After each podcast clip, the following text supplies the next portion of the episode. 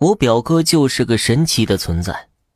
他出生没几天，我舅舅在路上遇到个道士拦住了他，问他是不是刚刚得了个儿子，给了我舅一张八卦图，告诉他我哥五岁的时候带着这个八卦图到山西某山上找某个师傅，拜他为师，可保一生平安，不然活不过二十岁。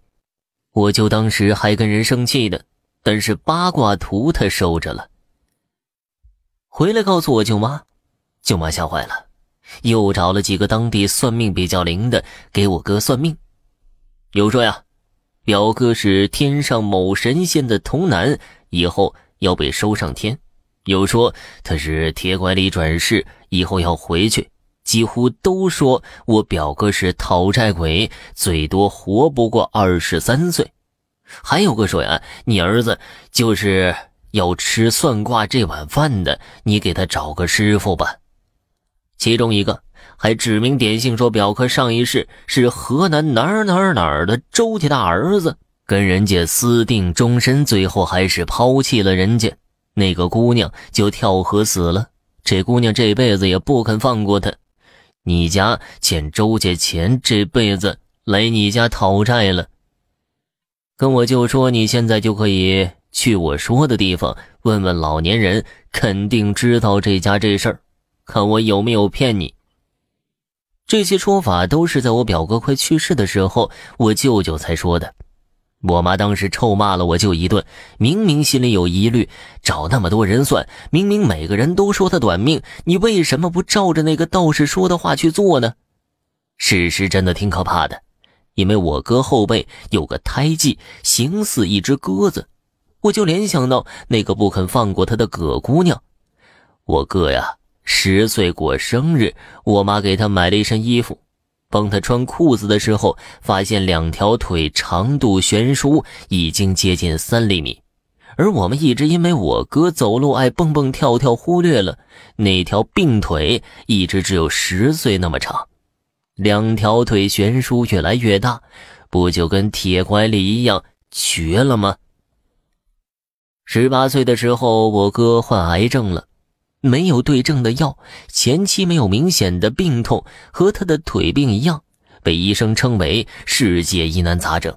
他开始缠绵病榻，疼痛难忍的时候，还给我舅舅他们说：“没事我不怕死。”我又没结婚生子，没什么可牵挂的，你们也别太难过了，以后好好生活。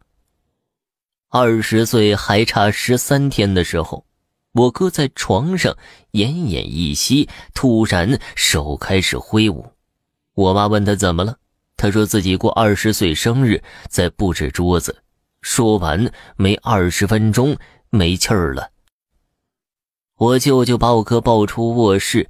可能挤压到胸腔，又喘了一口气，留下生病以来唯一的一滴泪后，正式与世长辞了。我内心其实没有太大的波澜，早就预见到他要离开了。我妈说呀，让我有时间去看看他，可能是最后一面。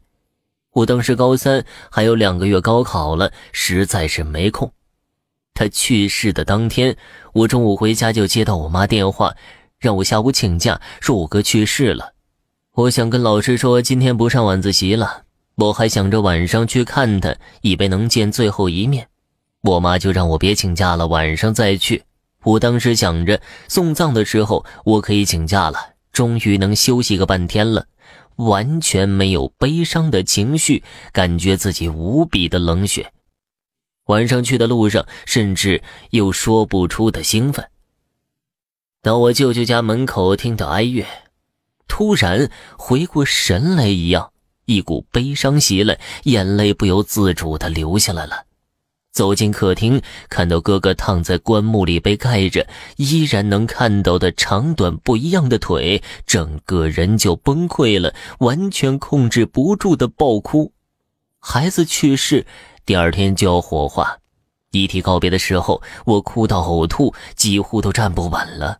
回想起小时候，他带着我滑冰，带我打台球，各种花样的玩耍。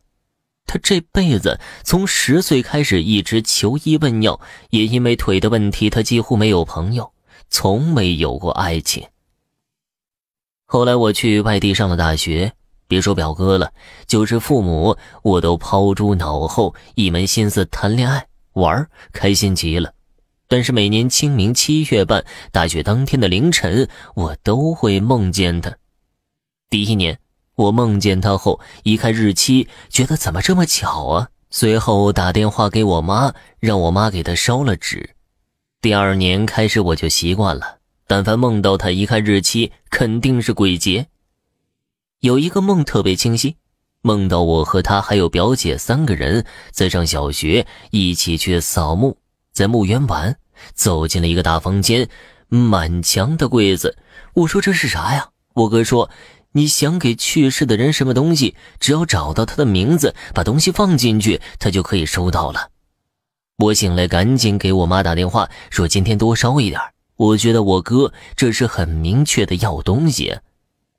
等我大学毕业之后，就再也没梦到过他了。也许他已经投胎转世了吧。希望他已经还清了债，投的这一世能多尝尝人世间的酸甜苦辣，体会爱恨情仇，拥有一切美好的事物。